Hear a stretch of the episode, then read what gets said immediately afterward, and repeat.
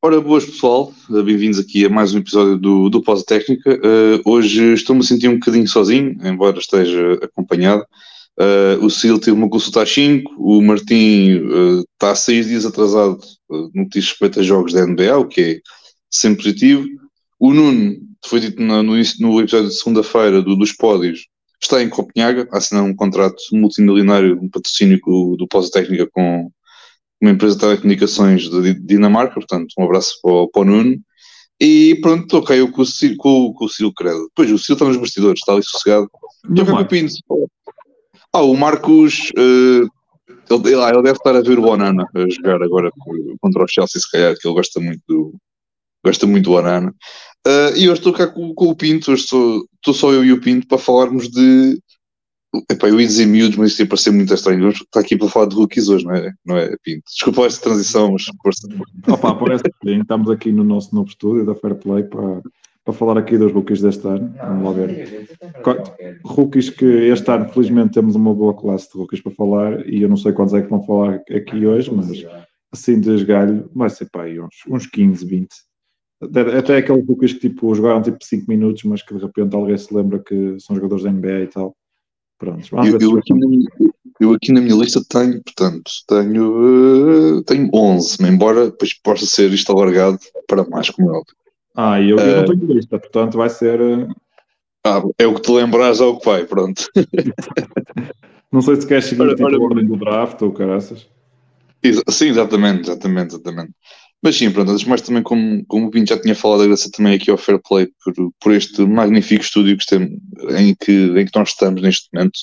Também são eles aqui o nosso, o nosso novo parceiro, no que respeito aqui a, divulgação do nosso podcast, também divulgação do site deles, também está disponível também no, na, na, internet e nas redes sociais, pelas diversas redes sociais que o Fair Play um, tem. Já sabem, já sabem que quem for, quem estiver mais a acompanhar o Fair Play e nos quiser conhecer um bocadinho melhor, uh, olá.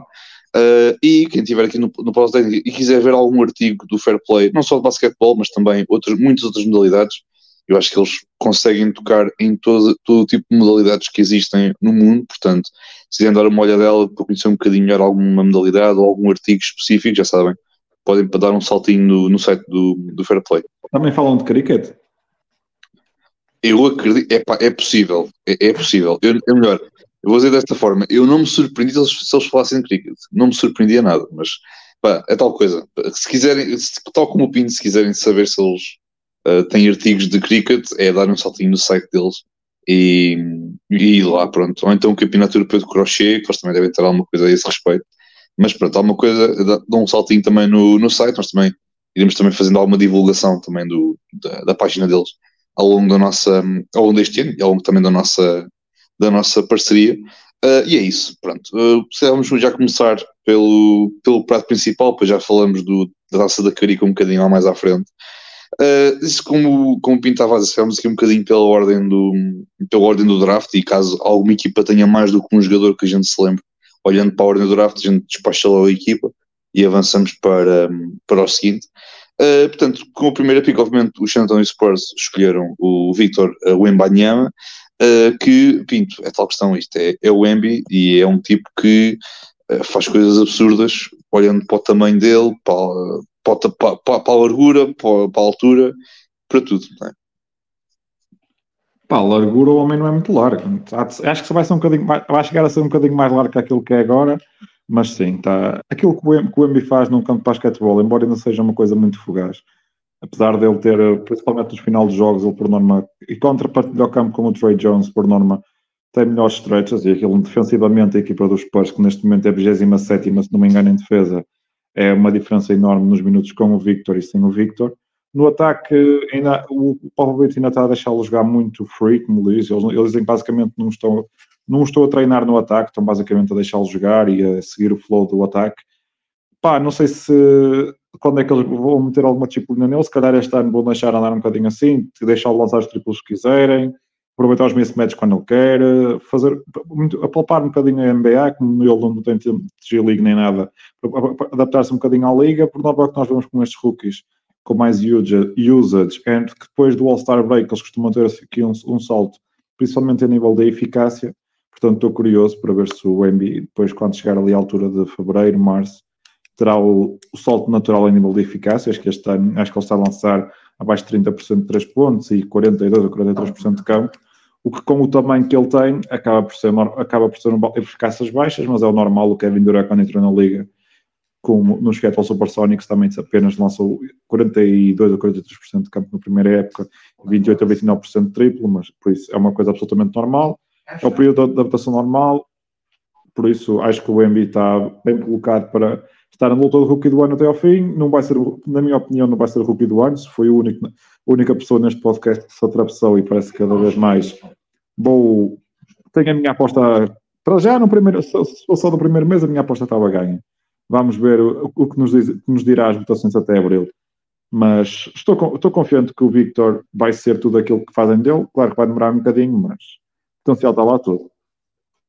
Sim, e a, e a curva de aprendizagem, é? Também isto temos que compreender que é um rapaz, é um rapaz jovem como, como muitos outros temos nesta, nesta, nesta classe e obviamente que é, é, um jogador que terá a sua curva de aprendizagem, também está numa, numa casa, num franchise que lhe dará todas as ferramentas necessárias para isso, porque tem sido um franchise que tem formado ou tem criado, se calhar formado é a minha palavra, tem formado muitos jogadores uh, de nível de Hall of Fame, pronto, como, como o caso de Tim Duncan, Ginobili, Tony Parker, uh, o Kawhi, queremos também ir por, ir por aí, portanto, já temos aqui uma, uma boa coleção, uma boa coleção disso. Eu gostei de aquilo que tu disseste por causa da questão de ele andar um bocadinho mais, mais livre, tem-se reparado muito porque ele tem sempre jogado com o Zé Collins ao lado, ou muitas vezes o, o Mamu ou, ou o Charles Bassett também, portanto, tem sido ali um bocadinho mais aquela questão de como pronto, que tu, tu indicaste bem, de eles têm tido mais também, principalmente o Zé Collins, porque está a ser o, posto titular, um, e ele mais a desempenhar funções de pronto, ser ali um 4 e depois também nível defensivo ser um bocadinho, não está tão agarrado ao pintar, está ali um bocadinho também alternando entre o pintado e o Jackson, no fundo. Sim, só que, pronto, é melhor, pelo menos este ano. uh, pelo menos este ano, pelo menos este ano. certo, e, e, ao contrário daquilo que se pensava, ele ainda só falhou um jogo até agora na temporada, portanto, aquele quando Sim. eu vi aquelas teorias, ah, eles vão descansar, não, vão, não vai jogar back-to-backs, blá, blá, blá, blá. tem jogado back-to-backs, não tem tido problemas maior a nível de saúde, portanto, isso também é um excelente sinal para aquele que se quer que seja uma carreira longínqua do Victor na NBA. Sim, isso eu não tenho também a nível de elegibilidade para rookie do ano também é preciso ter aquela porcentagem mínima de jogos. A minha não. memória não me. Não, não. É os prémios dos rookies são os únicos que não é preciso. Ah, ok, pronto, então foi aqui. Estava, por acaso, estava agora, estavas-me a falar nisso da questão dos. Da questão de ter jogado muitos jogos, agora estava, estava nessa, nessa dúvida, mas, mas pronto. É assim, é tal questão. Eu, como disseste, não, não tenho muito mais a acrescentar para além daquilo que estavas a, a indicar a nível de rookie do ano ou não, pá, vamos ver. Pronto, eh, eu acho que vai ser uma luta muito, muito competitiva até ao, até ao final. Eu mal posso esperar por. Uh, e fazendo já transição para o outro rookie, que não é desta classe, mas que pronto, é rookie também, fazendo transição para o outro rookie, eu mal posso esperar para quando chegarmos ali a vá, fevereiro, março, termos o Embi a entrar num, num pavilhão qualquer dos Spurs ou o que seja, com uma camisola tipo a dizer rookie, e depois a definição do rookie, como foi Donovan Mitchell, quando foi a luta dele da MVP uh, com o Ben Simmons e passando agora, no caso, à partida será aqui o, o, o Embanyama com, com o, o Chet Holmgren. Uh, é, é tal situação, é um jogador que, malta olha muito para a questão das estadísticas individuais, tanto, tanto um jogador como do outro, e pode indicar que, pronto, obviamente, certo, que o, o MB tem, tem mais média de pontos, ressaltos, assistências, steals, uh, abafos, etc é também compreender também o, é tal coisa, é olhar para as estatísticas, mas também olhar para o contexto em que, em que, em que o jogador se, se encontra e é tal questão. Olhar para uma equipa como os OKC, que tem Shea, tem o J-Dub, tem o Ludort, tem agora também o Chet, e depois olhar para uma equipa com os Spurs que pronto, tens o, o Davino Vassell, tens o, o Embanyama e depois ali alguns jogadores que não sabemos até que ponto é que eles farão parte do futuro desta equipa dos um, desta equipa do, dos Spurs, mas enfim, também passando agora para, para o chat, uh, epá, é, é, um tipo absurdo e eu acho que parece de certa forma um ano de pausa, entre aspas, porque ele também teve lesionado um ano, não é? Parece que também fez um bocadinho, fez-lhe bem, porque ele não, não se parece tanto um rookie, não é? Sim, claramente quem vê o Chet a jogar não diz que o homem é um rookie, aquilo que ele já. A disciplina que ele tem, já na posição 5, principalmente sendo um rookie, não é?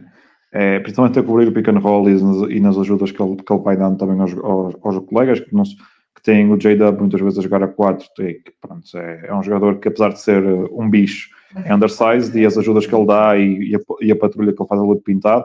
Lembrar que o, o Oklahoma City Thunder, pelo menos no início da semana, pelo cleaning da, da Glass, eram top 5 em defesa e top 5 em ataque, e ter um, um rookie como posto uma equipa que é top 5 em defesa e top 5 em ataque é, é assustador para aquilo que estes standards podem vir a tornar.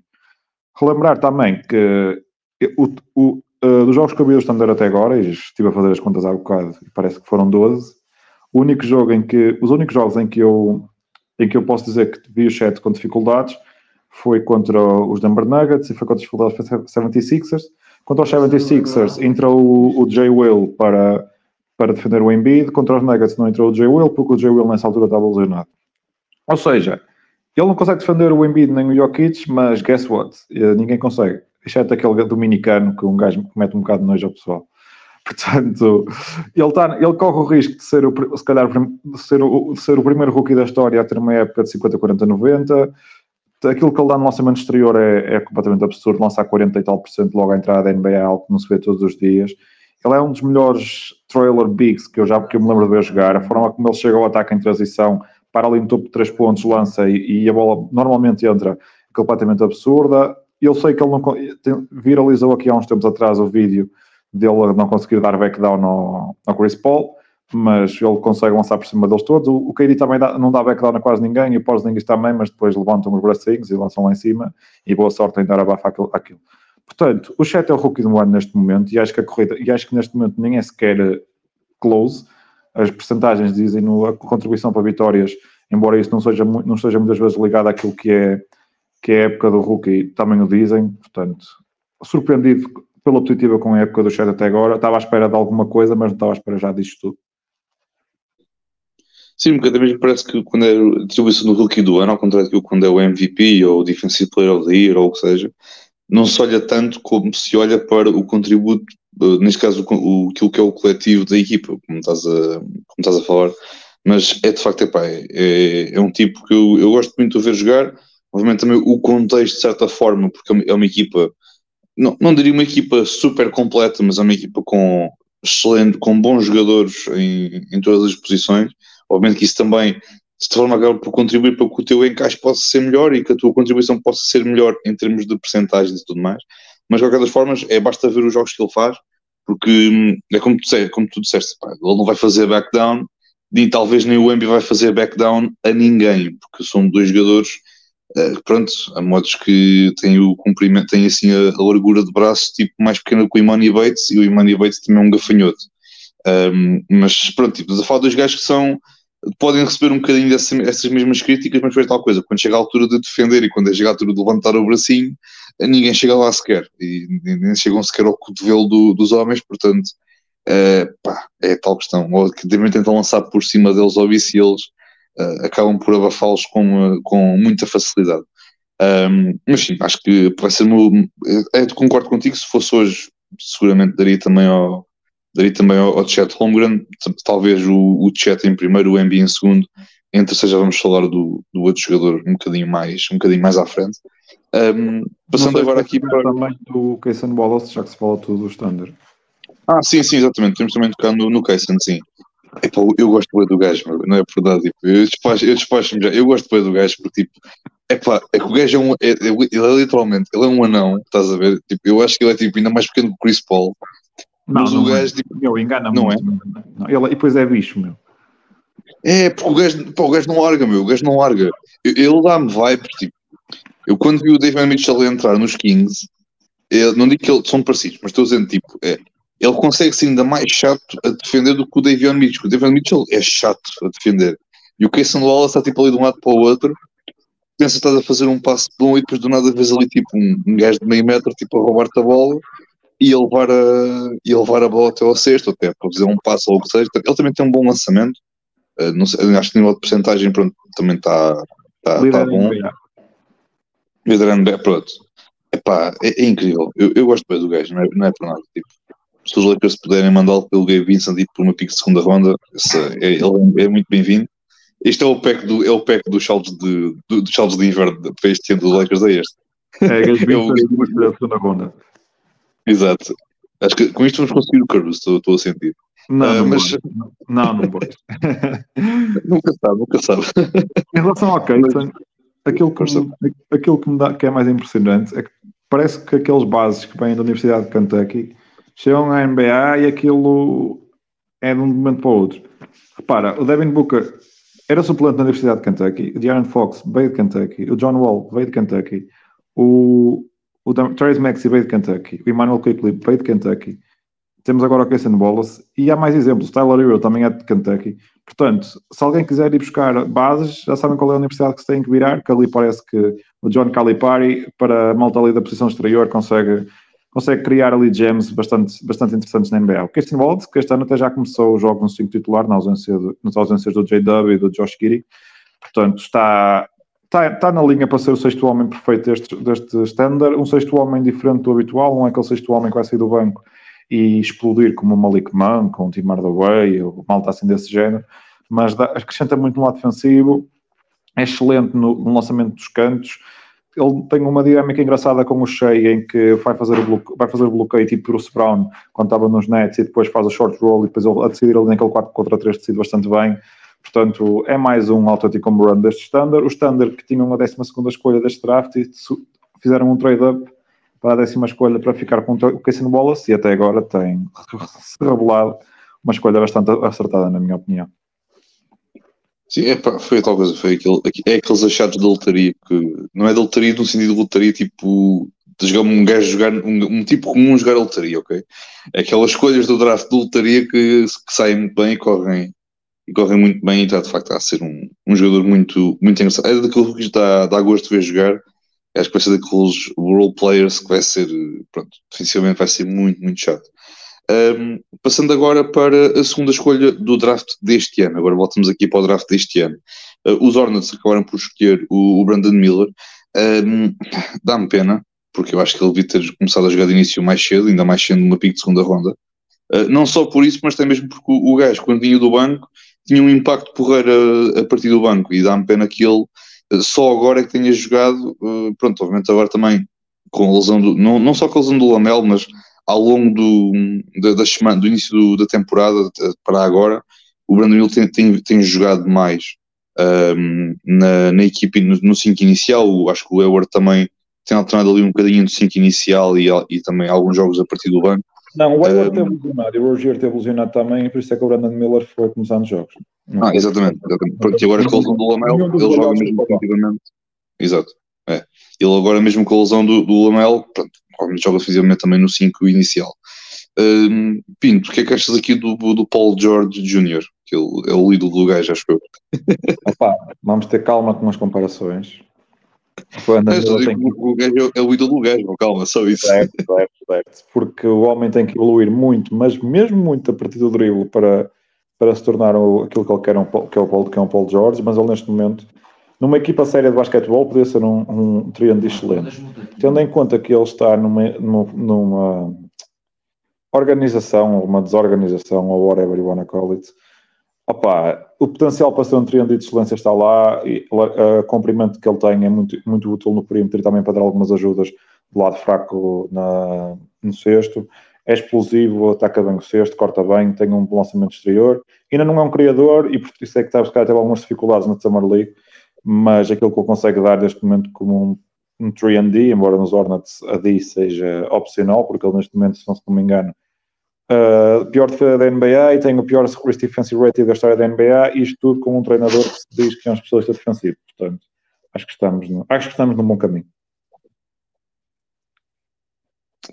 Mas é pá, depois eu com isto não dizia mais nada, pronto. Uh, mas, mas é, pronto, eu, é tal questão. Eu, como tu disseste bem, eu concordo. Eu acho que ele é numa equipa a sério e com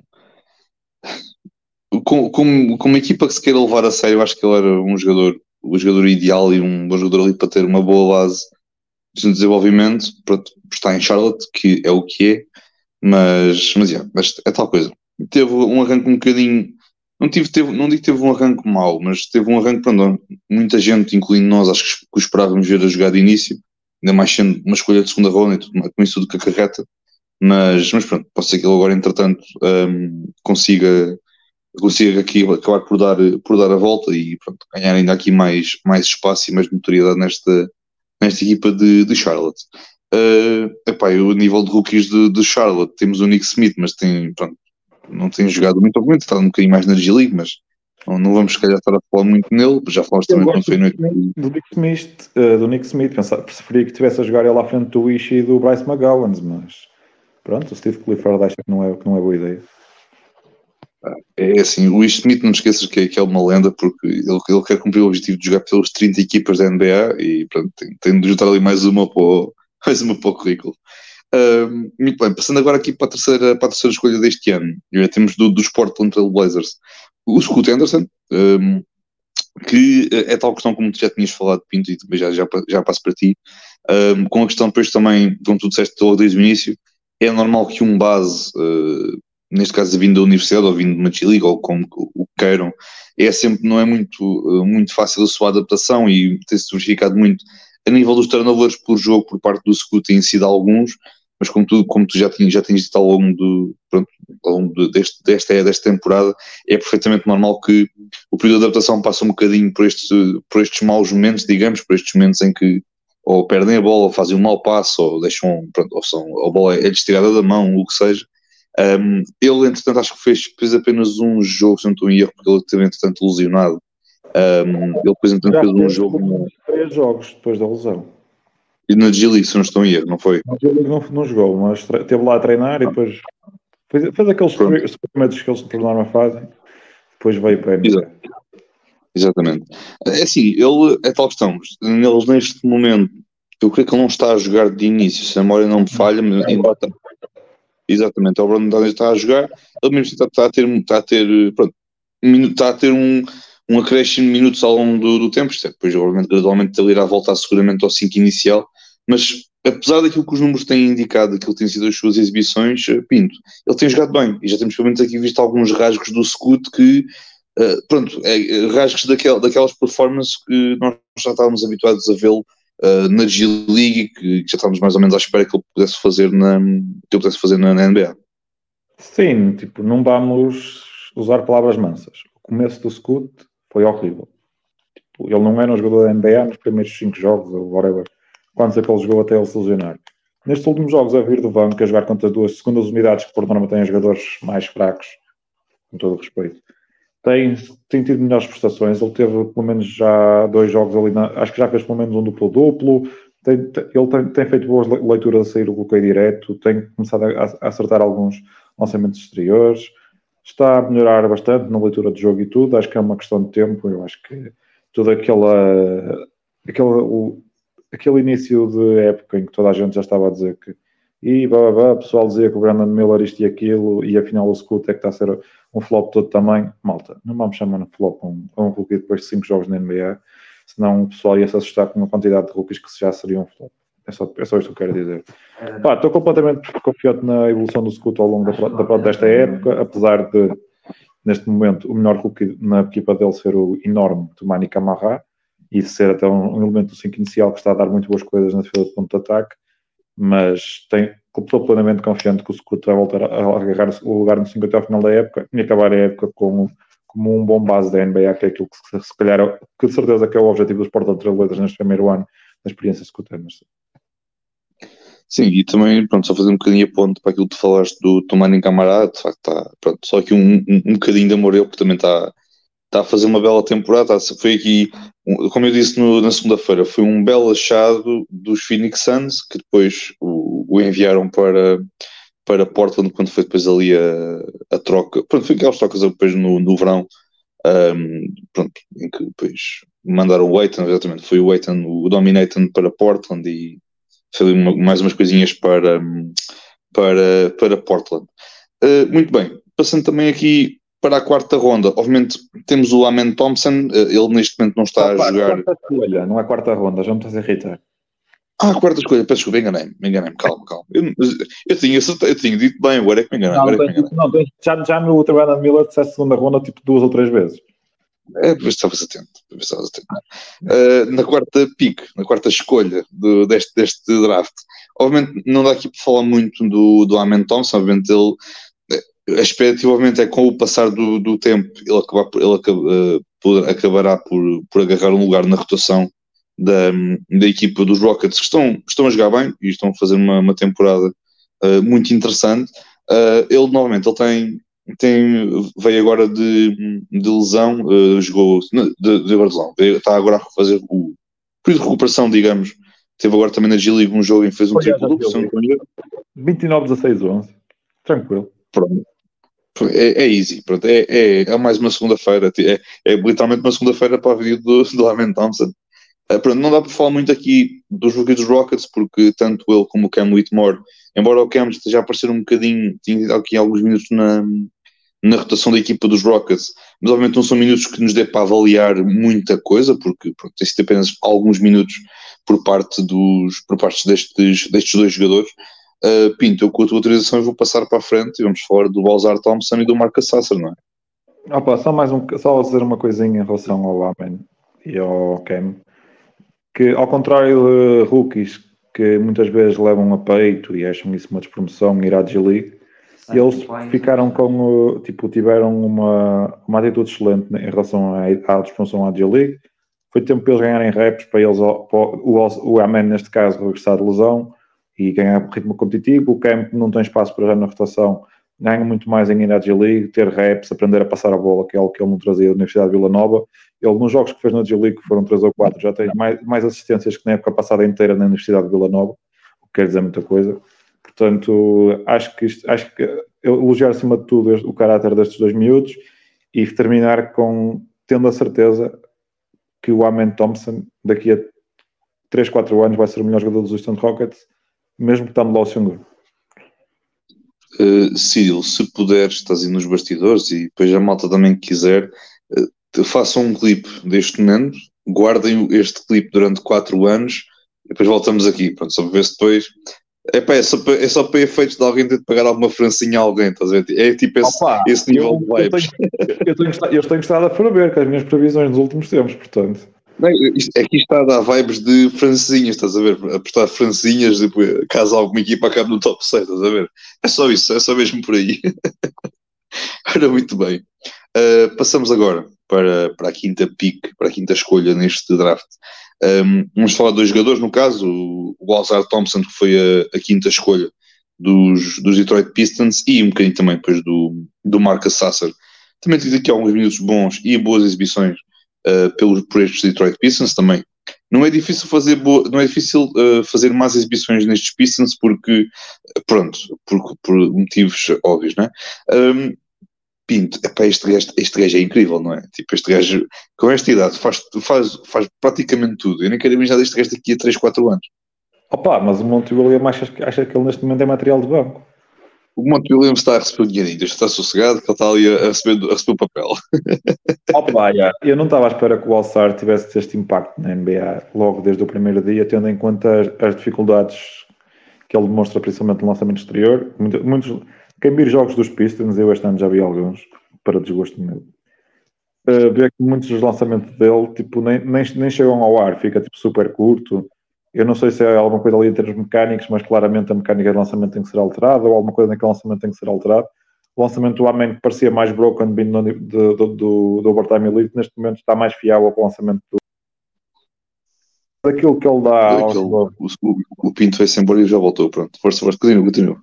Aquilo que ele dá ao jogo, principalmente nas tabelas, que é uma coisa completamente absurda, e o impacto que ele tem na defesa e no ataque, a forma como ele corta para a bola e corta em direção ao sexto, é muito inteligente naquilo que dá em, em cortes é, é, absolutamente fenomenal, principalmente para um rookie. Não é normal este, os rookies chegarem à NBA com tanto feel para o off-ball movement, não é normal chegar a, chegares à NBA e de repente seres o melhor defensor de perímetro da tua equipa e seres numa equipa mais séria, se calhar candidato a, all, a, pelo menos uma All NBA Defense. Portanto, props ao Ozar Thompson. Não percebo como é que ele não foi o rookie do mês. Opá, se calhar não ter ganho nenhum jogo ajudou nessa decisão. Sim, exatamente. Uh, e também, pronto, sobre o, o Marco, tu já sobre o Azar, é pá, nada, nada a acrescentar, já tinha falado como foi na altura dos pódios no início da temporada, é, é assusta-me o que este rapaz, com esta tenridade, porque ele tem, se não ele tem 20 anos ou 19 anos, se não estou em erro, acho que tem aquelas idades, se não estou em erro. Um, tem 20, pronto. E é assustador que ele com 20 anos faz isto tudo, eu nem quero imaginar daqui a 3 ou 4. Então estou a dizer que ele vai ser um jogador transcendente e vai fazer, não sei, eu não sei agora. É um tipo que ele com esta já faz isto, eu nem quero imaginar daqui a 3, 4 anos o que é que ele, vai, que é que ele não será capaz de fazer. Um, de facto é, é assustador mas, mas, yeah, pronto, mas tenho gostado muito do, do Alzar, não, não entendo como tu disseste ainda agora, não entendo a questão do, do Monte o colocar no, no banco, mas pá, para uma equipa que, que acho que supostamente quer ganhar, eu acho que vão, estão num bom caminho. Um, mas pronto, aí o Marca Sasser também, que tem vindo, tem vindo também do, do banco, tenho gostado, Pinto, também não sei se tens gostado do gajo, acho que Pinto de segunda está a ser uma surpresa agradável. A única coisa que eu não percebo do Marcos Sasser é como é que de repente o Calianese tem tipo o dobro dos minutos dele, não é só isto. é pá, cuidado com aquilo. É pá, o Calianese, eu acredito que vai ser este, vai ser este ano mais um ano em que ele vai continuar na NBA e para o ano continua, porque não, não tenho qualquer não tenho qualquer esperança que eu tenho esperança ainda que, o, que os Pistons continuem com ele por motivos que nem eu nem tu, nem acho que ninguém irá, irá alguma vez perceber, mas enfim, pronto, enquanto houver malta que acredite nele. Eu, o Quilinés dá-me vibes de André Gomes no Benfica, sabes? Que é tipo, era aquele jogador que nem era nem carne nem peixe e estava lá. Mas, um, acabou a titular da seleção que foi campeão da Europa. Pronto, e este é titular dos Pistons, portanto não sei o que é, que é, que é já sei, sei o que é, que é melhor. Uh, mas, pronto. Mas... Sabes qual é que é o problema? É que na NBA não dá para empatar. não, não, não, é engenheiros. Uh, enfim, pronto. Sobre os Pistons, é isto. Ah, só de recordar nos, para, sobre os Pistons. Um, próxima quarta-feira vai, vai ser um jogo incrível. Uh, eu peço a todos atenção para a próxima quarta-feira. Um, é um jogo que irá. Acho que é hoje, inclusive, se não estou em erro. Ou é, ou é hoje ou é na próxima semana, se não estou em erro. Acho que é hoje. Entre uh, que é os que é os Pistons contra os Memphis Grizzlies, ok? Uh, isto vai, é ser um, vai ser É hoje, né? Opa, deixa-me Ou é hoje ou é na sexta. É, sei que há um jogo entre esses dois, esses dois franchises incríveis. É hoje. Eu, eu, eu li alguns que era hoje. É hoje porque os Pistons na sexta-feira vão jogar a Orlando. Pronto, eu peço a máxima atenção de todas as pessoas para esse jogo, porque quem quer que ganhe vai ser uma, uma vitória incrível porque somos duas equipas que já não ganham há algum tempo, ou tipo um bocadinho ah, lá em baixo. Os Pistons ganharam aos Mavericks na semana passada, portanto. Os Pistons não, os Mavericks. Os Mavericks. Sim, mas os Memphis, pá, eu também era contra os Mavericks, portanto também tenho de dar um bocado de desculpa, mas, mas yeah. Mas pronto, a malta guarda este jogo e se puderem ver em direto, vejam, está bem? Vejo, eu não vou ver, mas se puderem ver por mim, eu agradeço. Uh, muito bem, passando agora aqui para, para neste caso, para a pique seguinte neste, neste draft. Uh, temos por parte dos Orlando Magic o, o, Anthony Black, eles acabaram por escolher dois jogadores. Nós não vamos apenas falar de um rookie, que é o Anthony Black, porque o Jet Tower não, não tem tido muitos minutos, tem, acho que também tem dado um bocadinho mais. Eu. Diz isso? O Jet Tower tem jogado tanto como eu. Pronto, eu confirmo, confirmo. Nunca tive lá a jogar, portanto eu confirmo. Uh, epá, o Anthony Black é tal questão, era que o, que o Sil estava a dizer, estávamos a falar há bocadinho em off. Um, é aquele rookie que, novamente, não é aquele não é aquele base clássico que um gajo para trás esteja propriamente habituado, mas é aquele base pronto, mais, mais do ponto de vista mais defensivo, porque é, o, gajo é, o gajo é alto, tem uma wingspan também respeitável, é um bocadinho chato a defender. Uh, pá, eu tenho gostado, Pinto. Perante a ausência do Markel, que tem os joelhos piores do, piores do que o Mantovas, uh, ele de facto está tá, tá muito bem. Está, eu, opa, nos poucos, ele tem sido titular, mas não tem jogado muitos minutos. Tem jogado 15, 16, 17, 18 minutos. Mas o impacto que ele tem, principalmente no lado defensivo, é bastante, bastante encorajador. E o facto do triplo ir aparecendo a espaço e algum lançamento mid-range, apesar de não ser a coisa mais ortodoxa, vá, uh, à face da terra, é, são uns sinais encorajadores para o futuro do Anthony Black, Anthony, Anthony Black na NBA. Gosto do feel dele, nota-se que ele percebe bem o jogo, é um jogador inteligente e isso por norma dá, está sempre um resultado na NBA. Continua, no, continua a não ter sido a minha pico favorita para os Magic, mas aquele front office gosta de malta grande, comprida, que saiba defender e que saiba passar a bola e isto enquadra-se nesse perfil. Sim, só para indicar que, e só para irritar um bocadinho aqui o, o Cyril, porque ele está nos bastidores, Jordan Hawkins. Pronto, era só isto. Jordan não Hawkins. Aqui, não era aqui, era mais abaixo. Era mais abaixo? Ah, está bem. Era no Jet Tower. Assim, pois, é assim, é assim, também olhando para, para, quem veio, para quem veio abaixo do, do Anthony Black, é, acaba por se também encaixar aqui relativamente bem, pode ser. Um, muito bem, passando agora também para, para a equipe favorita do, do Pinto e a minha também, uh, os Washington Wizards. Não foram eles que o escolheram o Bilal Kulabi, o Koulibaly, assim é que é, foram os Pacers que depois foi, foram, foi depois. Foi trocado um, no draft. Exatamente, depois trocado no draft para, para, para os Wizards, para, para, a equipa favorita minha e do, e do, do Pinto. É assim, tendo em conta o contexto que esta equipa é horrível, este gajo até tem sido, pronto, tem sido interessante de ver jogar, porque nota-se que há ali, que há ali potencial, nota-se que há ali boas capacidades dele do ponto de vista, então, do ponto de vista defensivo, uh, boas capacidades dele, mas acho que também vale ver aqui mais pelo potencial e por aquilo que ele pode acrescentar ao jogo. Um, enfim, eu tenho gostado de ver, sinceramente. Tenho, pá, eu não tenho visto muito Wizards porque tenho mais que fazer da minha vida, não é? Porque, pá, se eu visse Wizards a minha vida toda, esta época toda, era, era sinal de alguma coisa e de algo muito grave.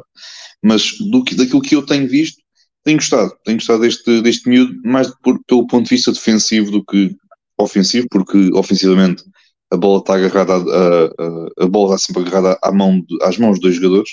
Um, mas pá, dos, dos poucos momentos que estou com bola e, e sem bola, principalmente do ponto de vista defensivo, tem sido muito, muito interessante. Uh, disclaimer: eu vi o total de um jogo completo dos Wizards deste ano e foi porque eles jogaram contra os Sixers. Vou ver hoje o segundo, porque eles novamente jogam contra os Sixers. Homer, porque... és um Homer, sabias que és um Homer, certo? Opa, não, eu, eu, sou sincero, estás a ver? Eu, eu vejo jogos dos Wizards porque é contra os Sixers, então provavelmente vi um total de zero. É só isto que eu quero dizer. Mas nos poucos flashes que eu tenho visto, e uns 10 minutinhos ali, uma, um, umas threadzinhas no Twitter aqui lá, pronto, gosto daquilo que ele tem feito no lado defensivo, o potencial está lá, o lançamento vai aparecendo a espaços, que era uma das maiores questões vindas lá de França. O Wendell ainda está muito cru, tudo o resto ainda está muito cru, mas tem todo o potencial para ser um jogador 3D no futuro na NBA. Era se calhar o maior, o swing, o melhor swing que eles podiam tirar ali no final, naquela posição da lotaria. Portanto, gostei da escolha dos Wizards e acho que tem ali uma boa peça. Vamos ver é para onde é que esta equipa vai. Sim, a, a questão é sempre essa, não é? Porque, pronto, é que o rapaz está a encaixar bem ali, só que pronto, daqui a 3, 4 anos não sei se ele sequer poderá estar ali, porque ninguém sabe o rumo que estes Wizards querem levar para querem levar para, esta, para, este, para este franchise. Há, tem mesmo algumas dúvidas naquilo, daquilo que eles consideram que é o franchise player para o futuro, um, por N rumores que já, que já temos vindo a ouvir um, Opa, eu nas últimas semanas daqui a dois, três anos, tirando o Bilal, nenhum jogador do plantel atual dos, dos Wizards vai lá estar. Sim, sim, sim. sim. Eu nem vou estar a fazer um rundown dos Wizards, do, do plantel deles, porque uh, não me apetece e pronto, são gajos demasiado de anos para eu sequer estar a pensar nisso. Uh, passando agora, novamente, estamos aqui a passar por algumas piques que acabam aqui por, de certa forma, não têm jogado assim muitos minutos, embora temos aqui, temos aqui falar, pronto, temos o Jarvis Walker, que foi a, a, oitava escolha no draft. Neste caso, foi escolhido pelos Wizards, mas foi trocado para, para a Indiana. Podia ter jogado um bocadinho ontem, mas já vamos falar um bocadinho sobre o, o taça, a taça da CRI, como nós costumamos aqui chamar, ou Wind Season Tournament. Uh, com a nona escolha, tivemos também o Taylor Hendricks, que foi para, para os Utah Jazz, também não tenho tido aqui muitos minutos que nos permitam ter aqui alguma avaliação, aqui alguma avaliação. Uh, agora Tipo, acho que ele já jogou no último jogo contra os Blazers. Opa, eu gosto, eu gosto, gosto da característica de ambos os jogadores. O Jarvis Walker é um big, um extremo grande, mais conector, enquanto o, o, o Taylor Hendricks é o protótipo do triângulo na NBA atual. O, o, o Joyce Walker é uma máquina absurda de stocks. Ele ainda, ainda ou hoje ou ontem fez uma, uma exibição absurda na G-League, onde fez 5 em 5 3 pontos. Mas todos nós já sabemos como é que é o Carlisle em relação aos rookies. Tanto ele como o Ben Shepard já ter tido minutos esta temporada, mas o Rick Carlisle prefere dar minutos ao, ao Smith a jogar a 4 e merda assim para saídas do que ter o Jared Walker a jogar. Pá, são opções, não quero dizer que concordo com elas, mas na, na segunda-feira, opa, yeah, eu, já, eu depois digo que tenho a dizer do jogo de segunda-feira que os Pacers pronto, a gente já volta a falar. Sobre o Taylor Hendricks, eu acho que ele vai acabar na seleção do TAT antes do final da temporada, porque o homem tem características para isso, é uma questão de tempo. Eles agora também com as lesões estão a dar espaço para ele se incorporar. Acho que acaba a época a jogar facilmente 20, 25 minutos, porque é o protótipo de extremo da NBA atual. Gosto bastante. Muito bem, uh, pronto, não, muito nada a acrescentar aqui o que o, que o Pinto disse. Uh, passando aqui para a décima escolha, Casey Wallace, que foi escolhido pelos Mavericks, mas trocado para, para os OKC, já falámos sobre o Casey Wallace. O Jet Howard, não merece a pena estamos a falar, foi a décima primeira escolha, porque não tem jogado tanto tempo como os membros deste podcast em conjunto uh, têm, têm jogado um tal quase 10 minutos, não é? com a décima segunda escolha, Tivemos o Derek Lively, que foi escolhido pelos OKC Thunder, eh, mas foi, acabou por ser um, ehm, trocado para, para os Dallas Mavericks. Eh, Pinto, quem diria que o Luca, com um poste decente ao lado dele, ia dar tão bom resultado, não é? Não só no ataque, atenção, porque este é mesmo a nível de proteção ao cesto, é, não, é, tem sido interessante, e é novo, mas é, acho que ele tem 19 anos, não me falha. Sim. mas... Opa, o Derek Lively ainda no jogo contra os Standard, tipo há duas noites, sexta-feira, ou no sábado, aquele jogo com a run incrível 30 a 0, depois levou a derrota, meteu 7 abafos e 20 pontos e 14 ou 16 ressaltos, logo foi. Pá, é um big atlético como o Luca nunca teve ao lado dele, com todo o respeito, o Dwight Paul merece. Pá, pá, é completamente diferente. E o potencial está lá todo, tem eh, não, acho que não é não é um stretch muito grande dizer que ele pode evoluir como para um posto com algum tipo de lançamento exterior, porque a mecânica não é má de todo. E ele já tentou, tentou, tentou alguma coisa na Universidade de Duke. Defensivamente, lê muito bem as leituras de pick and roll. Os Mavericks não têm grande defesa de ponto de ataque, mas ele vai lá pagando alguns fogos ali debaixo do cesto. Não estava à espera disto tudo. Não estava à espera sequer que ele fosse titular, mas tem dado boa conta do recado é um miúdo dali da zona da Pensilvânia, da zona de Filadélfia, por norma os ali são, são criados da melhor forma, portanto, mais um miúdo ali da zona a, a, a, a, dar frutos, só tenho pena que não esteja neste. Opa, yeah, eu tenho ali o Paul Reed, não, não preciso tanto por leva, tenho mais pena dos outros, tipo o Miquel, todos prontos. Não, sim, ele tem, tem sido que é dos rookies que eu tenho mais que eu tenho mais gostado, obviamente, tirando o Embi, o Chet, o Alzar, um, o Remy Raquez, que já vamos falar um bocadinho, um bocadinho dele. Sem dizer que eu tenho mais gostado de, de, ver, tirando esses nomes que eu, que eu mencionei, um, porque é tal questão, a gente já tínhamos falado desde o início, que desde, desde o verão, quando foi a questão do, do da off-season dos Mavericks, que eles precisavam de um posto que, novamente, para jogar um pick and roll com um pick and roll com, com o Luca, Uh, epá, este rapazinho tem pelo menos ali garantidos uns 8, 10 pontos por jogo só a conta do pick and roll. Agora, se a bola entra ou não, ou se a bola entra bem ou não, isso é outra conversa.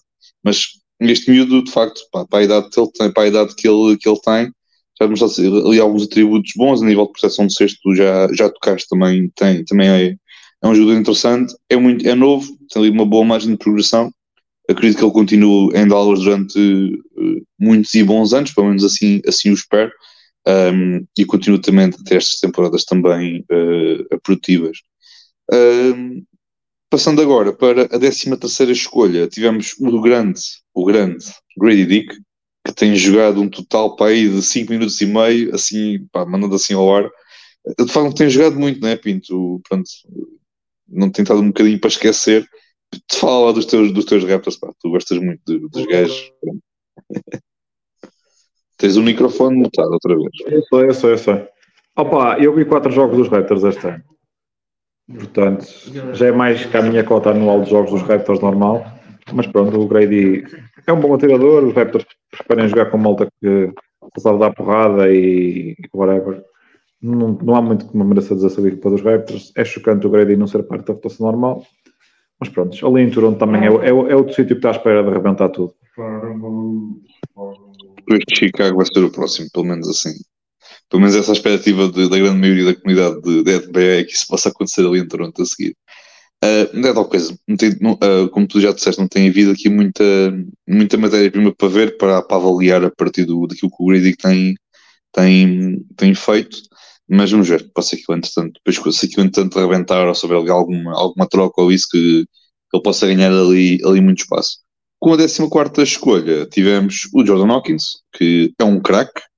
Uh, é para pinto força, porque tu gostas bem do gajo e está nos teus Pelicans. Opa, não é gostas bem do gajo. Eu acho um gajo um jogador útil. Opa, quanto aos 15, jogou um total de 0 minutos. Portanto, não me surpreendo com, com que com o regresso do Trey Murphy o homem fique fora da rotação, porque basicamente é o 11 jogador, porque os Pelicans têm, o, para além do 5 inicial, tem o Dyson, tem o Alvarado, tem o Nagy, tem o Trey e tem o Larry Nance, e o, o, o Hawkins neste momento não é melhor que nenhum destes. Tem um skill set que é bastante válido, mas o, quando tu vê lá o Trey Murphy, o Trey Murphy vale por 2 no spacing, porque o homem para tipo 2 metros atrás da linha de 3 pontos e mete a bola no saco. Portanto, já. Yeah. O Trey Murphy, que depois eh, tem uma estatística engraçada com o Zion, mas eu já vou falar depois mais lá à frente. É, Uh, o quarto Gordon Hawkins acho que podia ter mais utilidade numa equipa que não os Pelicans, porque ele aqui vai ficar bastantes vezes fora da rotação quando tiver toda a gente saudável, embora a verdade seja dita, essa não é uma história que se verifica bastantes vezes, mas é um jogador útil e vai, vai tornar-se facilmente um dos melhores atiradores da NBA. Vamos ver o que é que os Pelicans fazem com ele. Muito bem. Uh, passando agora aqui para a 15 escolha, os, os Atlanta Hawks escolheram o Kobe Buff e não tive aqui muitos minutos que me permitam menos estar aqui à bola. Está lesionado. Diz isto? Está lesionado, pronto. Pronto, é, pronto. Não, há, não, há, aqui muita, muita matéria para avaliar do, do Kobe Buffkin. Uh, de seguida, 16 hum, escolha, uh, de, vindo de, de, Minnesota, no caso de, inicialmente acho que era do símbolo, mas depois foi trocado. Ou não, foi aquela troca, foi quando foi aquela troca do Gobert, exatamente. Um, os Utah Jazz escolheram o Keontae George, que tem sido uma agradável surpresa, sou sincero. Eu não tinha muito, obviamente, pelo nível draft, sei uh, ainda menos do que zero, sei para aí menos de 2 mil, vocês sabem o resto. Tem sido uma agradável é, surpresa. Não é surpresa para quem não viu o Summer League. Pá, sei que há malta que na altura de julho tem mais, tem mais que fazer, mas este homem já arrebentou tudo na Summer League. Pronto, uh, me ter sido de facto uma agradável surpresa. Tu, tu vês, tu vês tudo. Eu sei que tu, tu, tu, tu vais a todas, como se costuma dizer, uh, num sentido, pronto, num sentido mal da palavra, da expressão, mas, mas, yeah, mas de facto está a ser uma agradável surpresa. Eu, pá, não, também não só a nível de, de NCAA, mas também de Summer League e tudo mais. Um, tenho, não, não, não conhecia, não, não conhecia muito, um, mas de facto tem sido uma agradável surpresa, tenho gostado, tem, tem agora também agarrado um bocadinho mais o espaço, porque também é tal questão, e Utah é uma equipa que tanto eh, pode começar um jogo, ou melhor, já chegou a uma altura em que começava um jogo com o Orton Tucker e com o Sexton, depois era com o Orton Tucker e com o Keontae George, e que pronto, alto começou ali a tornar ali um bocadinho, e o Clarkson também. Exato, o grande Clarkson, que defensivamente este ano está melhor, porque que parece. Antes defendia zero, agora defende um bocadinho nada. Uh, mas pronto, mas, Pronto. Uh, mas de facto, estou a gostar do gajo. Estou a gostar dele. Uh, pinto, força. Pá, o Keonte é aquilo que me surpreende. Surpreende, vá, entre aspas. É que ao fim de 7, 8 jogos, o Willard simplesmente disse: Neste momento, o Keontae George é o base que eu confio mais com a bola na mão, é o base que nos vai pôr na posição de fazer menos turnovers, por isso ele vai ser titular. E quando chegas à NBA e de repente dão-te a posição 1 de uma equipa que é a posição mais difícil de jogar na NBA, na minha opinião, é, é duro. Ele tem-se aguentado e tem feito aquilo que, nós, aquilo que mostrou na Summer League. O Quionte é um caso curioso, porque ele na Universidade de Bela, na época passada, segundo reportes do nosso amigo Keandre, ele tipo tinha, estava com um peso a mais e tipo, não tinha a explosão que se viu nele durante o high school. E acho que ele perdeu à volta de 10, 20 pounds, que é tipo 9 quilos, e ganha uma explosão absurda. Neste momento, eu a ver o homem a meter gaja em posters e a explodir a, a, a, seguir ao primeiro passo, isso é uma, é uma capacidade bastante, bastante boa num base da NBA, principalmente quando ele tem o tiro exterior e tem a capacidade de passar a bola. Os Jazz têm ali o base deles para os próximos 10, 15 anos, portanto, boa pica ali na 16 escolha e tem ali um bom passo para o início do rebuild os problemas de. Se tens ali o Laurie Markin, o Keontae George e, o Walker Kessler, já têm ali dois, três boas peças. É continuar a construir e ver o que é que os outros dois que, que escolheram, para além do Taylor Hendricks, também escolheram Bryce Sensabo, que é um marcador de pontos que pode evoluir para um six-man na NBA, que neste momento tem jogado apenas em Sana League, porque ele tem muitas dificuldades, principalmente em termos defensivos, porque o, homem é um bocadinho chubby e o pessoal de chubby na NBA, pois quando, é, quando toca a defender, é, pois, é complicado. E acho que tem ali uma boa peça para ser um six-man no futuro, mas é, é, preciso ter calma. Gosto da equipa, do, do, do crescimento da equipa do, do Tá, uma coisa sustentada, bons jogadores, uh, aproveitar ali também os vindos do Abadji, o Fontecchio também tem jogado bem nos últimos tempos, portanto, próprio para ali para o Willardi, que apesar deles estarem a ganhar muito menos jogos do ano passado, está a fazer ali um bom trabalho. Muito bem. Uh, passando agora para a 17 sétima escolha. O grande Gianluigi Fino tem feito para aí 5 minutos restantes. Eu não vou falar muito do gajo. Fino, não abres o microfone. Bem, o, o, o, gajo está lá. Pronto, tipo, ele, ele está lá. Tipo, às vezes, de vez em quando, uma vez ou outra aparece quando às vezes algum blowout ou o que seja. Está, blowout, uh, está muito verdinho. Está muito verdinho. Sim, sim, sim, sim, sim, sim. sim. Nota-se claramente. É tal coisa. É, é um base com, com algum potencial. Pá, pronto, eu, no rookie só, só, só sei que o Max Wilson está a aparecer este ano e relativamente bem, mas pronto, isso é para, conversa para outro dia. Um, com a 18 escolha, tivemos então, agora sim, para abrir o microfone agora, uh, tivemos então o Jaime Raques que uh, está a ser se calhar uh, pin, ou se calhar o terceiro melhor rookie deste, olha, até este momento, atenção. Não, o Walter está melhor que Pronto. Na minha okay. opinião. É só, para aqui, é só para lançar aqui, o, é só para lançar aqui o, o caos, que é para depois o Marcos te mandar na cabeça. Opa, e também não sei até que ponto o Raimé tem sido melhor que o Derek Lively, mas essa é uma, é uma discussão que estou pronto a lançar, mas não tenho dúvidas nenhumas que o Ozar tem sido melhor que o, que o, que o Hackers. Era um, era, um debate, era um debate engraçado, por acaso. É, é. Mas, tenho, opa, mas estou muito surpreendido com o Raimé, porque hum, ele em UCLA, tipo, uma das maiores dúvidas que se apontavam ao Ray Marrecas quando chegasse à NBA é que ele era um bom jogador de college porque ele opera ali muito bem na zona do mid-range na zona do low post, mas isso por norma são, são características que são difíceis de se aproveitar na NBA atual, porque tipo, a malta é mais atlética que tu e as equipas é só layups and trees e tipo, é mais complicado para, para os jogadores que operam mais nesse tipo de áreas. Mas ele foi parar tipo, à equipa certa, eles metem lá os BMI, têm lá um, aproveita muito bem todas as características dos jogadores e tirando Nikola Jovic, que vai para o segundo ano a, a, a comer banco e a jogar na G-League, o Jaime Rackes tem sido um, uma boa aposta ali, que já do Eric Spolstra. Ele está a marcar alguns triplos, que é uma coisa que ele não trazia da universidade. Está a ser aproveitada bem as vantagens que ele consegue criar ali na, nas zonas de posto médio e posto baixo. É um jogador que é muito inteligente nos cortes que faz vocês, tem conseguido esconder mais ou menos as habilidades que ele tem a nível defensivo. Portanto, acho que é um autêntico strike do Zit aqui no meio da primeira ronda. E eu acho que o ideal para os Elite é ficarem sempre ali tipo, no sétimo, oitavo, nono lugar e arrebentarem o pessoal no play-in, depois escolherem ali nos 14, 15, 16, 17, sacarem mais um, um jogador destes no, no, fim da primeira ronda e isso siga. Tipo, acho que é a estratégia do Zito. Depois chegar aos playoffs e arrebentar com toda a gente, não costumo. Claro, e, e depois e o, o vai ver, aquele, vai ver aquele torneio em Miami do, do, da malta do fundo da rua, vai buscar três gajos e depois eles têm um contrato garantido pelo menos ali 10 milhões no final desta temporada. Ser uma coisa e depois vão enganar os Lakers. Ah, não, isso, e claramente. E vamos, e vamos cair no erro pela terceira vez, obviamente. Pá, pela terceira não, porque o Gabe tentar ilusionar também não pode ser muito durinho com, com o Gabe. Uh, mas enfim. Uh, Pinto, é pá. Também. Uma época inteira. É, mas esse.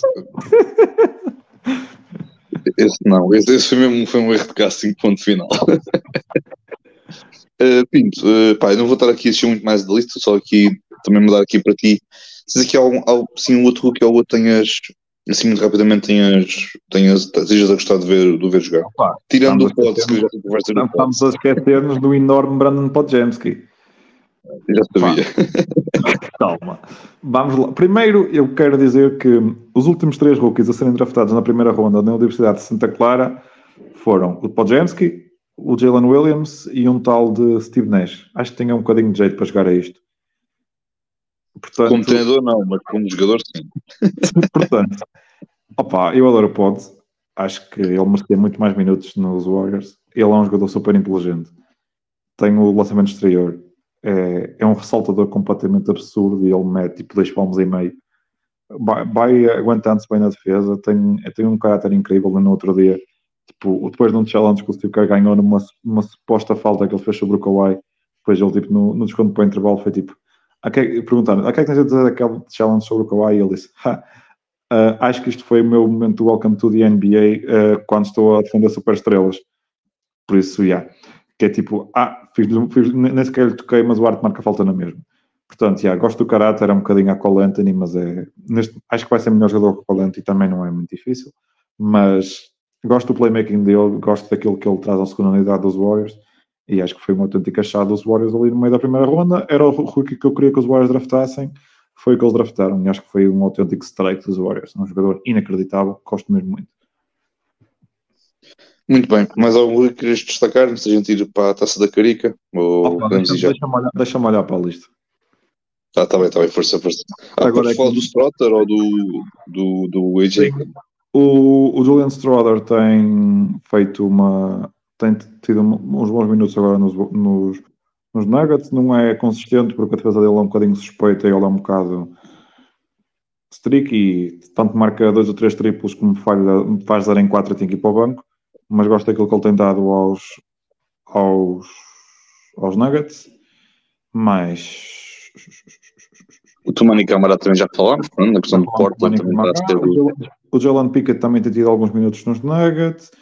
O André Jackson Jr., que foi para os, que foi, que foi para os Bucks, trocado na noite do draft, é um rookie que tem tido alguns minutos, já teve até alguma, algumas titularidades, é um bom rookie defensivo, está algumas, tem, vai mostrando algum lançamento ali do canto, toma boas decisões no short roll, acho que vai ser, que é uma, que vai ser uma peça importante ali para os Nuggets, para os Bucks, estão ali um bocadinho tapados de salary cap, de resto, Acho que é só. Deixa eu ver. Sim, acho que depois olhando para o Barcelos também, sim, pá, a maioria yeah, também está ali um bocadinho mais na G-League e afins. Yeah, mas, mas é.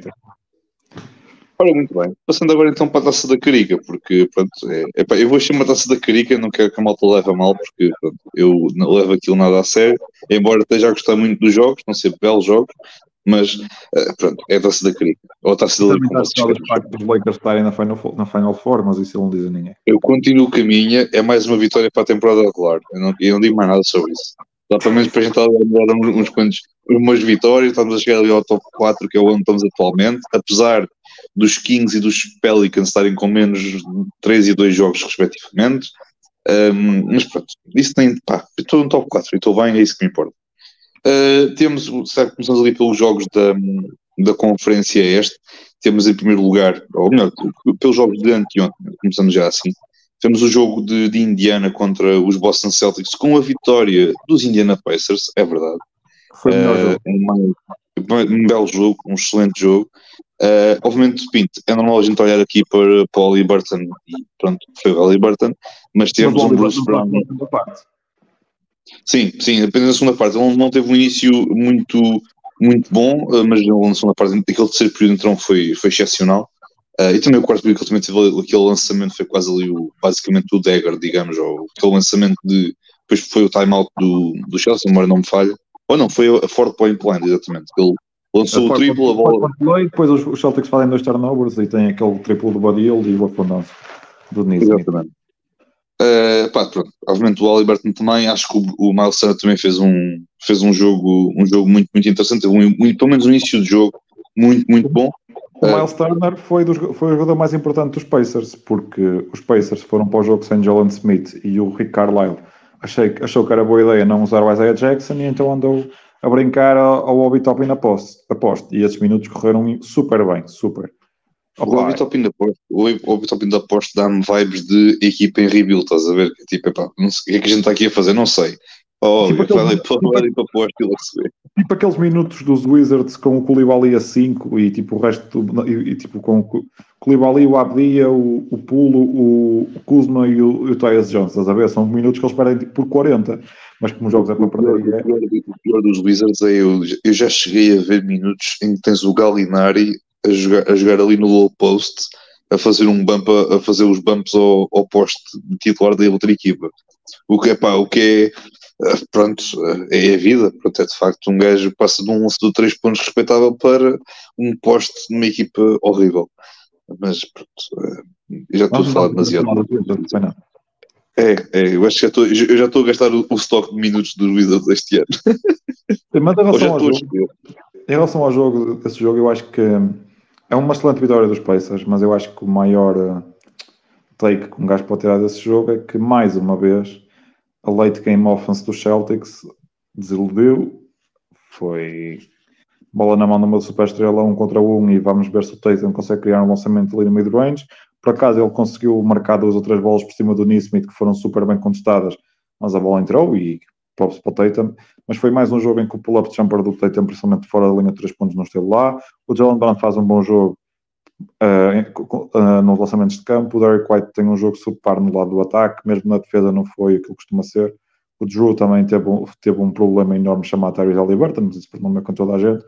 O Orford até foi um jogo relativamente bom. O Hauser, gostei muito dos minutos do Hauser. O Cornet teve uma excelente primeira parte, mas depois tudo o resto foi, foi mau. A segunda parte do Cornet é horrível. O Pritchard não teve os minutos do Pritchard foram muito maus.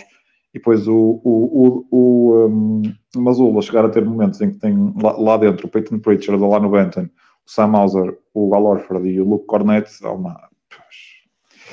Pá, e pronto, é o que é. É uma equipa precisa claramente de banco e nós já desde o início andamos, andamos a dizer isto e enfim, é pá, pronto, uh, não há muito mais a dizer sobre. Eu, com, naquilo que tu disseste, eu concordo, acho que também uh, a shot selection dos Celtics ali em alguns momentos do jogo foi. É, é, é, mas acho que a shot, a shot selection é consequência daquilo que estás a dizer, que é de, de nível ofensivo. Para, eu até, eu até, até, até, até disse no Twitter que para tanto talento individual, o ataque dos do Celtics consegue ser mediano e não, e não, não é assim, sem querer respeitar o Tatum ou o Jalen Brown ou o Porzingis ou o Drew Holiday ou o Derrick White, etc.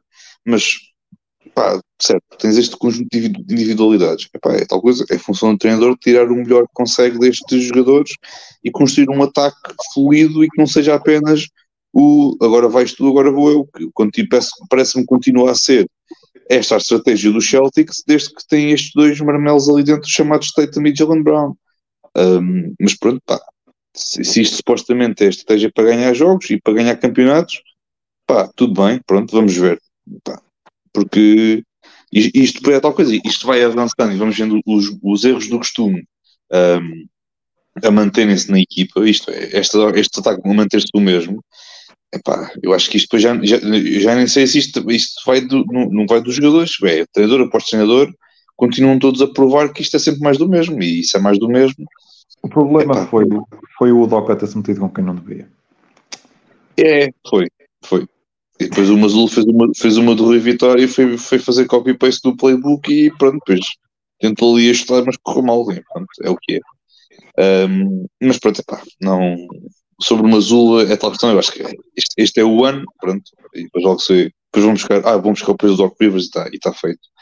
Um, foi, foi então, não te esquecer que ele foi o último treinador que foi campeão pelos Celtics, portanto, okay. isto quer dizer alguma coisa. E que espero que continue a ser o último treinador que foi campeão pelos Celtics, mesmo quando, foi, quando para lá. uh, muito bem, epá, também destacar, uh, não sei se tinhas falado, uh, o Bruce Brown Epá, eu, o gajo estava em ritmo de playoffs, mano. O gajo estava completamente endiabrado. Tipo, ele teve um início de jogo incrível, uh, não só pronto, a nível de, de pontos mas, e, e, isso tudo, mas também a nível defensivo ele teve incrível. Um, e pá, é isso, pronto. Props ao, ao Bruce também continua, apesar de estar agora numa equipa que não é contender, mas que é aquelas edições que de, de, seguramente não equipas campeãs, como é o caso dos Nuggets ou isso, mas não é dizer que os Nuggets estão mal sem ele, mas não-se claramente que pronto. Uma coisa é que tem, ter o Bruce Brown e outra coisa é não ter o Bruce Brown, mas, mas pronto. Um, passando para, para o outro jogo daquele, de, desse dia, eu agora passo para ti porque eu não vi muito ou quase nada do, dos Kings contra, contra, contra os Pelicans, com a vitória a seguir também aqui para, para os Pelicans. Os Pelicans que foram a única equipa que conseguiram uma vitória fora de casa já agora. Exatamente. Pronto. Exatamente. Esse jogo, tipo, os Kings nos primeiros 8 minutos entraram completamente estúpidos. Eles estavam tipo, aquele, completo, aquele DH show com o Sabonis no topo, estava a gerar lançamentos para toda a gente, eles estavam a marcar tudo que é triplo, eles entraram no jogo 6 em 8, ou 7 em 8, 3 pontos e abriram rápido uma vantagem de 15 ou 16 pontos.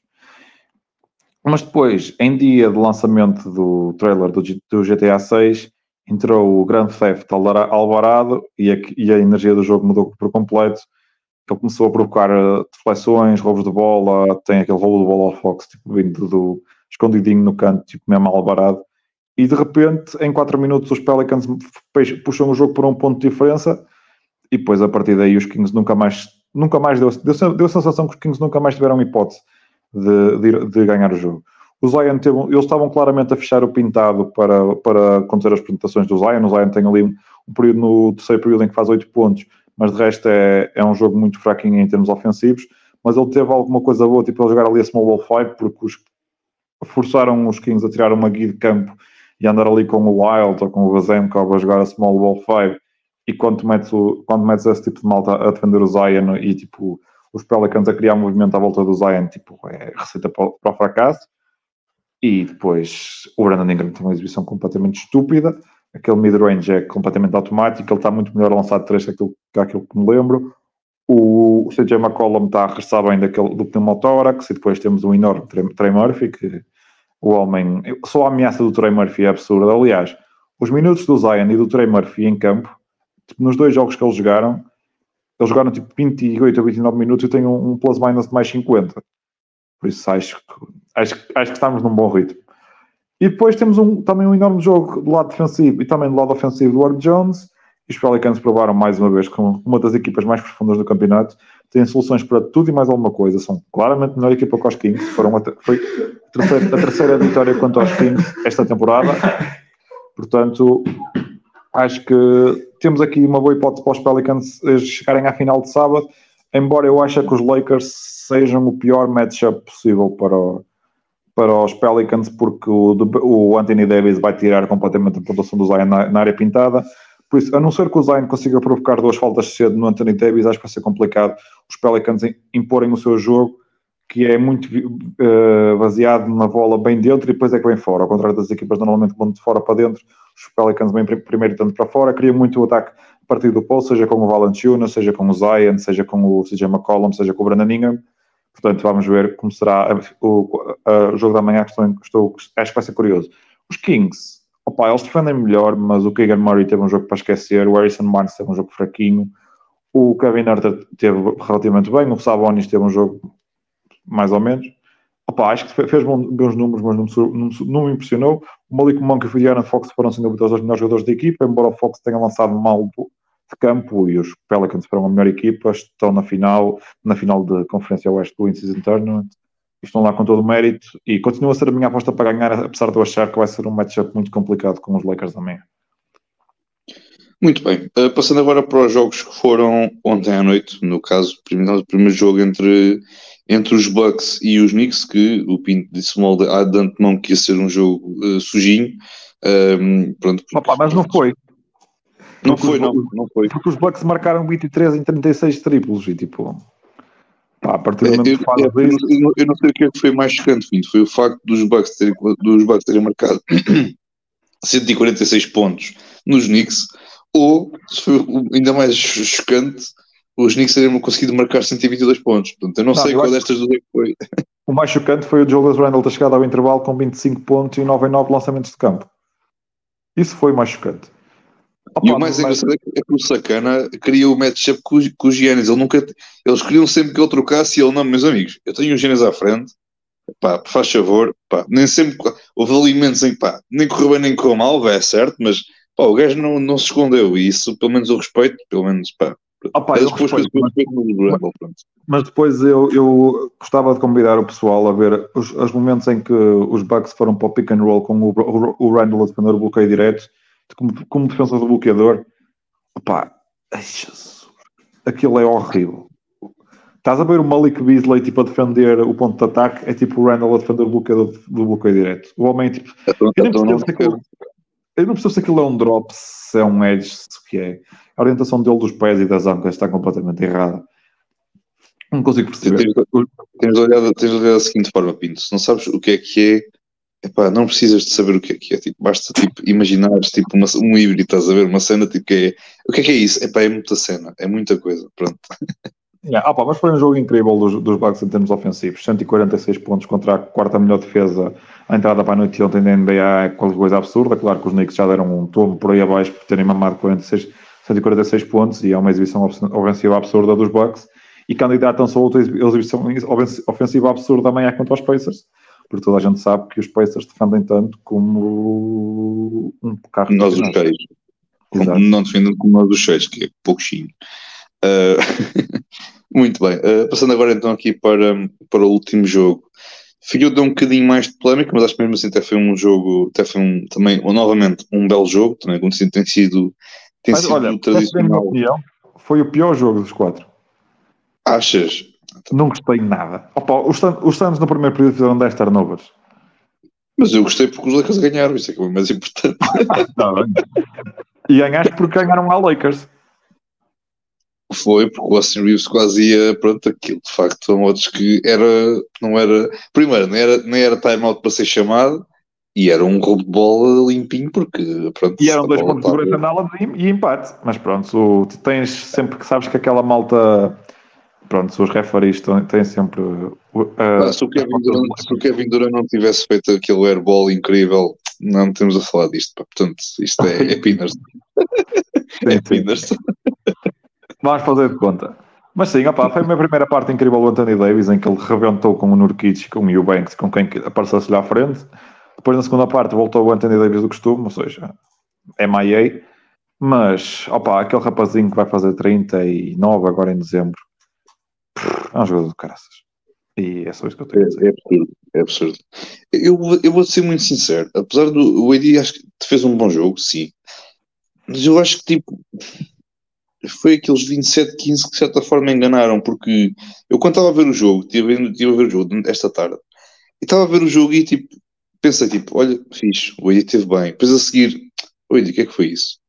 Andava sempre ali muito naquela alternância, sabes? Tipo, eu, atenção, ele fez um bom jogo, estou a dizer que não fez estou a dizer que não, mas andava muito naquela alternância que eu tipo, ora achava que sim, ele teve bem, quando depois, ei, para que é que foi isso? E depois tipo, debaixo do cesto, com, tipo, com pouco com pouca oposição e tipo, falhou um lançamento logo que foi. É pá, não sei, foi. Não digo, não digo que me enganou a exibição dele, mas jogou bem, mas pá, não sei. Acho que esperava um bocadinho mais, não sei. Opa, eu quero dar props ao Vanderbilt, que fez um jogaço apesar de ter marcado dois, um ponto, ou logo foi, fez um jogaço. E Quatro saltos ofensivos a bombar, o grande, grande homem. E também o grande jogo do Grayson Allen, que estava completamente estúpido no terceiro período, a meter tudo que lhe parava na mão. E o Kevin Durant, que apesar de pronto, da derrota e ter feito 4 ou 5 turnovers ou whatever, ver aquele homem a lançar, tipo, quando ele sobe para lançar, tu assumes sempre que a bola vai entrar. É absurdo. Parece que ela vai entrar sempre. Ele, ele, teve um lançamento ele teve um lançamento do, que teve um lançamento no top of daqui com o AD a defendê-lo. O gajo lança, o AD mete-lhe a mão à frente da cara e a bola entra. E eu, ah, então é isto hoje, está bem, então deixa estar. é para foi meu tipo, eu vi aquilo e pensei, ah, então isto hoje é, hoje estamos assim, ok. Hoje é arroz, está bem, estamos fixos. Exatamente. Exatamente. Não, mas, mas, o, mas, o Kevin Durant é um jogador de caças. Pá, é, e como disseste, pronto, o Brown também teve, teve bem.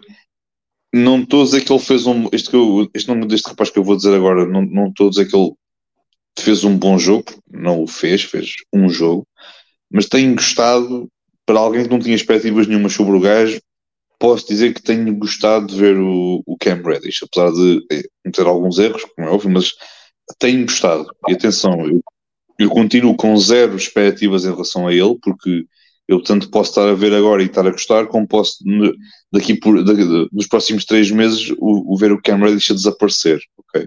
Mas daquilo que eu tenho visto até ao momento, não posso dizer que não tenho, não tenho desgostado, tenho, tenho gostado em alguns momentos do Cam Reddish. Uh, é para tal coisa, o gajo é bom, e tipo, uh, ele é aquele tipo de jogador que é bom, só que pá, às vezes é aquela, não sei se é às vezes a cabeça, se é às vezes outros, outros fatores que a gente não sabe, mas uh, pá, yeah, mas o gajo é. Não, este jogo, não, não necessariamente este jogo, mas outros jogos, mas yeah, tem, tem, tem gostado. Aquilo que eu tenho a dizer em relação ao Cam Reddish é que ele já defendeu tanto em 21 jogos pelos Lakers desta temporada, como nas últimas 4 temporadas dele da NBA. Parecendo que não, isso é uma ajuda de caraças. Exatamente. É. Porque tu antes tinhas muito ele, pá, é o tal coisa, é, quando é que é para defender? É pá, quando me apetecer, então, hoje por acaso acordei com o pé de fora, hoje não me está a apetecer defender, amanhã logo se vê. Mas sim, mas sim, eu, nada, nada mais a acrescentar. Epá, o Austin Reeves, my boy, tipo, pronto, eu, yeah, mas é isso, pronto. Eu é, sei que ele teve. Diz? Saved by the refs. Não sei do que falas. O Kevin não tivesse posto o airball, nada disto tinha acontecido. não, mas sim, pronto, mas pá, pronto, fora isso, ele, pronto, como, como de costume, no, quando é nos momentos para, para fechar jogos ou o que seja, ele está lá. Um, esteve, esteve bem, pronto, teve aquele, aquele triplo também no quarto período, se não estou em erro. Um, foi pronto, aquele step back e, e depois a meter o, a meter o, o triplo. Um, e depois, pronto, do lado do Santos, como tu já falaste, o Kevin Durant, o Devin Booker teve propriamente um jogo assim uh, muito famoso, uh, apesar da sideline poder indicar o contrário. Foi um jogo horrível, 6 em 16 de campo, mais turnovers que assistências, foi um jogo horrível. É, exatamente. Uh, pronto, mas é isso. Em relação ao dribble do Austin Reeves, eu só quero dizer que isso é um lançamento horrível. Tu estás a ganhar. É, mas... Tu estás a ganhar por um ponto, tens 15 segundos no relógio e tens 2 ou 3 segundos no shot clock. Tu não lanças aquela bola. Pá, entrou. Se ele tem falhado, estamos a ter aqui uma conversa completamente diferente. Mas, mas ó, só me pergunta, a bola entrou, não entrou? Sim, sim, está bem, mas aquilo é um mau lançamento. Nem, nem, olha, isto é tipo aquele argumento do Paul George, estás a ver? Quando foi aquele lançamento do Damien que está a dizer isso a shot, nada, não quer saber, a bola entrou. É. não, mas sim, pá, pronto, foi, é que os lançamentos do Reeves, que aquilo às vezes pode entrar como pode não entrar, quer dizer, é, é perfeitamente natural. Muitas vezes que seja, que seja assim, mas, mas yeah. Pronto, se não estou erro, é o jogo, hoje temos jogos temporada regular, temporada regular propriamente dita. Uh, creio que amanhã às 10 temos os Bucks contra os Pacers e depois acho que à meia-noite e meia duas. Um, vamos, ah, duas, perdão, sim, aqui é, vamos ter os Lakers contra, um, contra, os, contra os Pelicans. Eu sei que jogo é que vou ver e não é os Lakers, porque eu tenho mais que fazer do que estar acordado até às duas da manhã para ver basquetebol. É rapaz. Mesmo assim tem coisas combinadas, não dá, não dá, não dá, não dá. Pá, gostava muito, mas não dá. Exato. mas pronto, mas muito bem. Uh, vamos aqui dar por, um, por encerrado este. Ou tu não és da aposta? Tu não és da apostas, pai não? Não, não, não, não. não. O que é que apostas? Pá? Quem, é, quem, quem é que ganha isto? Então, Bucks Pacers.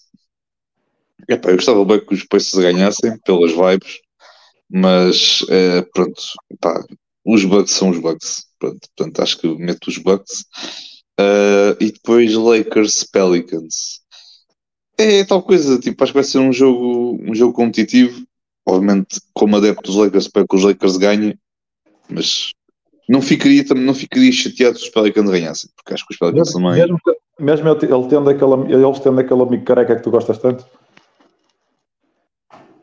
Que eu sei, os árbitros não são carecas. O David Griffin. Aí, pá, não. Ah, pois é. Ah, não, espera, então espera, esqueci-me desse marmelo. Ah, então sim, os Lakers para ganharem por 30 de preferência, pronto. Gosto muito do Zion e do Brandon Ingram, mas é pá, contra David Griffin é sempre para ganhar por 30, pelo menos ao intervalo, ao intervalo. Depois na segunda parte logo se vê. Mas, mas, é, mas é isso. Uh, e tu já agora? Tu, eu, acho, Pelicans, não? É? eu acho que é Pelicans Bucks e ganham os Pelicans. Tipo, isto é um isto é feeling misturado com aquilo que eu queria que acontecesse. Mas acho que se for Bucks Lakers, temos aqui o jogo 1 das finais da NBA que se vão disputar em julho. Isso é o teu palpite, é o teu palpite, sim. Ora, muito bem, pronto, já temos aqui o palpite do, do Pinto. Portanto, temos aqui dois palpites do Pinto este ano, ok? Temos aqui no minuto 26, uh, se não estou em erro, deixa-me só confirmar, 26-40 por causa do Amen Thompson, ok? E temos aqui o, à volta do minuto 1 hora e 18, uh, aqui o Pinto indicar que as finais vão ser Bucks Lakers, tal como ele tinha dito também no. Eu, ao no, contrário das pessoas deste podcast, compro aquele, mantenho a minha palavra ao longo da época. Eu também, eu também. Embora no verão tenha dito uma coisa diferente, mas isso não interessa. Uh, ora, muito bem. Relativamente aqui à publicidade, isto é o Marcos costuma fazer, hoje, hoje calha a minha, calha a minha aqui esta, esta parte. Uh, já sabem, pronto, podem nos seguir nas nossas redes sociais, no Twitter e no, e no Instagram. Uh, podem nos ouvir e ver no YouTube, na Twitch e podem nos ouvir nas plataformas através do Spotify, Apple Podcasts, Google Podcasts e no Anchor. E agradecer também, obviamente, aos nossos parceiros Uh, em primeiro lugar, ao mais NBA está disponível também no, no, no Facebook. O Basketball Notícias está disponível no, no, Instagram, no Facebook e no Twitter, ou X, como vocês, como vocês queiram chamar. E por último, agradecer novamente aqui ao Fair Play por este estúdio muito catito e muito bonito que temos, onde, onde estamos hoje e futuramente, obviamente, também aqui nestes, nos episódios do, do Pausa Técnica. Agradecer também aqui ao Fair Play, que é aqui o nosso novo, o nosso novo parceiro do, do podcast, já sabem que eles estão disponíveis também no, no tem o website deles e também podem segui-los no Instagram, no Facebook, no Twitter ou no X e, por último, também no YouTube. Até lá, uh, Pinto, a última frase antes do Cyril cortar-nos aqui o pio. Viva Las Vegas!